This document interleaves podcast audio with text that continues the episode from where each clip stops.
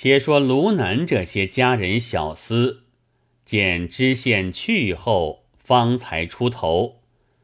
到堂中看家主时，睡得正浓，直至更余方醒。众人说道：“是才相公睡后，大爷就来。见相公睡着，便起身而去。”卢南道：“可有甚话说？”众人道：“小人们恐难好答应，俱走过一边，不曾看见。”卢南道：“正该如此。”又懊悔道：“是我一时性急，不曾吩咐闭了园门，却被这俗物直至此间，溅污了地上。叫管园的，明早快挑水，将他进来的路径。”扫涤干净，又着人寻访常来下帖的差人，将向日所送书仪，并纳坛全酒发还与他。那差人不敢隐匿，遂急到县里去缴还，不在话下。却说汪知县退到衙中，夫人接着见他怒气冲天。问道：“你去赴宴，如何这般气恼？”王知县将其事说之。夫人道：“这都是自取，怪不得别人。你是个父母官，横行直撞，少不得有人奉承。如何屡屡卑污苟贱，反去请教子民？他总是有才，与你何异？”今日讨嫩般怠慢，可知好吗？汪知县又被夫人抢白了几句，以发怒上加怒，坐在交椅上，气愤愤的半晌无语。夫人道：“何消气的？自古道破家县令，只这四个字，把汪知县从睡梦中唤醒。”放下了怜才敬事之心，顿提起生事害人之念。当下口中不语，心下踌躇，寻思计策安排卢生，必置之死地，方泄无恨。当夜无话。汪知县早衙已过，次日换一个心腹令使。进衙商议，那令史姓谭名尊，颇有才干，冠与知县通赃过富，是一个积年华丽。当下知县先把卢南得罪之事叙过，次说要访他过恶参之，以报其恨。谭尊道：“老爷要与卢南作对。”不是轻举妄动的，须寻得一件没躲闪的大事，坐在他身上，方可完他性命。那参访一节，恐未必了事。在老爷凡有干爱，汪知县道：“却是为何？”谭尊道：“卢南与小人原是同理，晓得他多有大官府往来。”且又家私豪富，平息虽则恃才狂放，却没甚违法之事。纵然拿了，少不得有天大份上到上司处挽回，绝不致死的田地。那时怀恨结仇，老爷岂不反受其累？汪知县道：“此言虽是，但他嫩般放肆。”定有几件恶端，你去细细访来，我自有处。谭尊答应出来，只见外边绞尽原宋卢南的书仪全酒，汪知县见了，转觉没趣，无处出气，迁怒到差人身上，说道：“不该收他的回来。”打了二十毛板，就将饮酒都赏了差人。正是劝君莫做伤心事，世上应多切齿人。话分两头，却说浮丘山脚下有个农家，叫做钮成，老婆金氏，夫妻两口家道贫寒，却又少些行止，因此无人肯把田与他耕种。历年只在卢南家做长工过日。二年前生了个儿子，那些一般做工的，同卢家几个家人斗份子与他贺喜。论起钮成嫩般穷汉，只该辞了才是，十分情不可却。趁家有无，胡乱请众人吃三杯，可也罢了。不想。他却去弄空头装好汉，写身子与卢南家人卢才抵借二两银子，整个大大筵席款待众人。邻里尽送汤饼，热烘烘，倒像个财主家行事。外边正吃得快活，哪得知孩子隔日被猫惊了。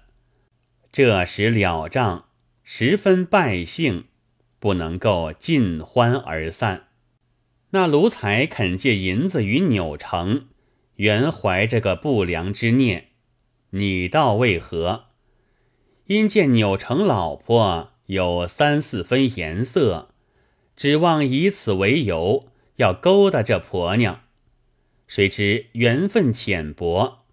这婆娘情愿白白里与别人做些交易，偏不肯上奴才的庄，反去学向老公说奴才怎样来调戏。扭成认作老婆是个贞洁妇人，把奴才恨入骨髓，立意要赖他这项银子。奴才学了年余，见这婆娘乔装作样。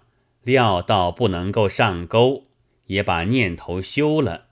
一味索银，两下面红了好几场，只是没有。有人教卢才个法儿道：“他年年在你家做长工，何不耐到发工银时一并扣清，可不干净？”卢才依了此言，再不与他催讨。等到十二月中。打听了发银日子，紧紧伺候。那卢南田产广多，除了家人，雇工的也有整百。每年至十二月中，愈发来岁公银。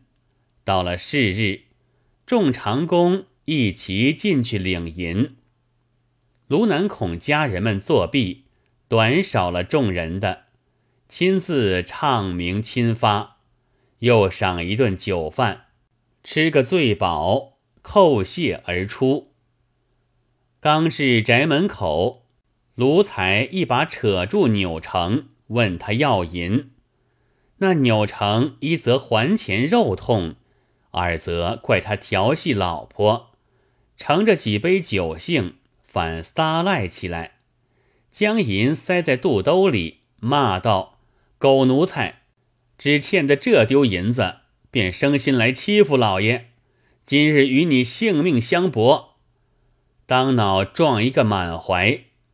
奴才不曾提防，踉踉跄跄倒退了十数步，几乎跌上一跤。脑动性子，赶上来便打。那句狗奴才，却又犯了众怒。家人们齐道。这厮嫩般放泼，总使你的理直，到底是我家长工，也该让我们一分。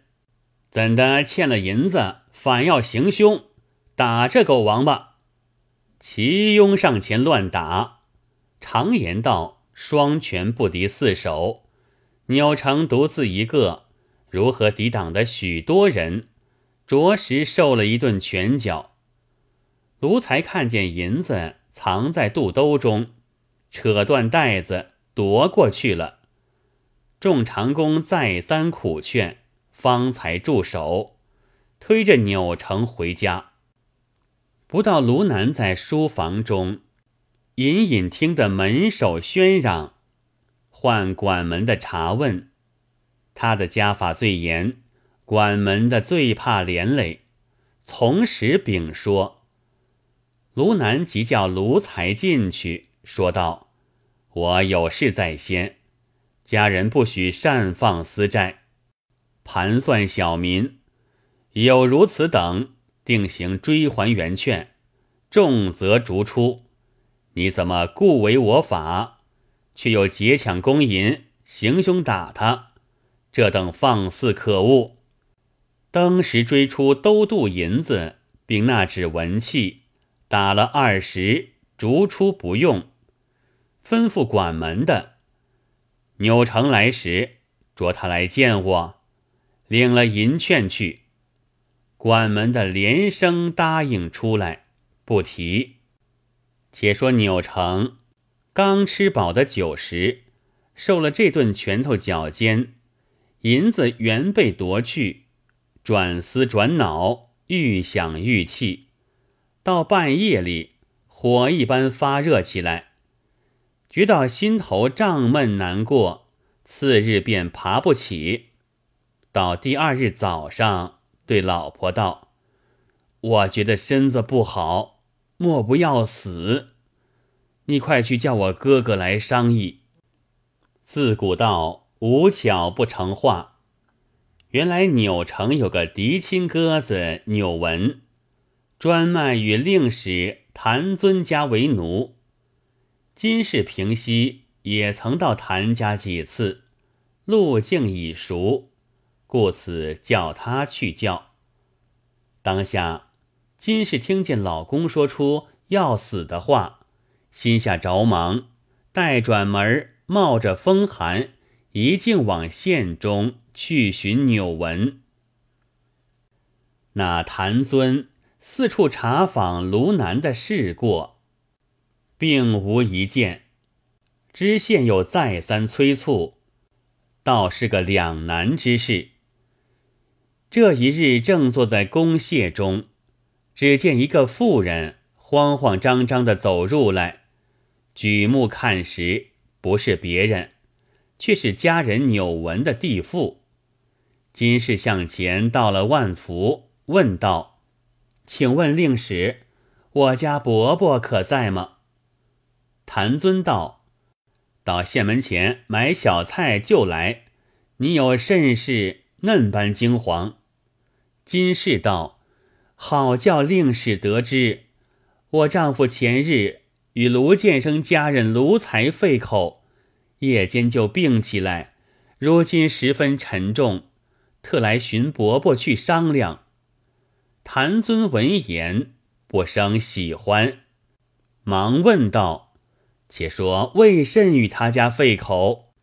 今世即将与卢才借银起，直至相打之事，细细说了一遍。”谭尊道：“原来嫩弟，你丈夫没事便罢，有些山高水低。”即来报之，包在我身上，与你出气，还要他一柱大财相，够你下半世快活。金氏道：“若得令氏张主，可知好吗？”正说间，纽文已回，金氏将这事说之，一齐同去。临出门，谭尊又嘱咐道：“如有变故。”速速来报。纽文应允，离了县中，不消一个时辰，早到家中，推门进去，不见一些声息。到床上看时，把二人吓作一跳。原来直将将挺在上面，不知死过几时了。金氏便嚎啕大哭起来，正是。夫妻本是同林鸟，大限来时各自飞。那些东邻西舍听得哭声，都来观看，奇道：“虎一般的后生，活活打死了，可怜可怜。”纽文对金氏说道：“你且莫哭，同去报与我主人，再做驱处。”金氏一言，锁了大门，嘱咐邻里看去则个，跟着纽文就走。那邻里中商议道：“他家一定去告状了，地方人命重情，我们也需成名，脱了干系。随后也往县里去呈报。其实远近村坊尽知钮成已死，早有人报与卢南。那卢南原是疏略之人，两日钮成不去领这银券。”连其事却也忘了，及至闻了此信，即差人去寻获卢才送官。哪知卢才听见钮成死了，料到不肯甘休，早已逃之夭夭，不在话下。且说钮闻今事，一口气跑到县里报知谭尊，谭尊大喜。悄悄地先到县中禀了知县，出来与二人说明旧理，交了说话。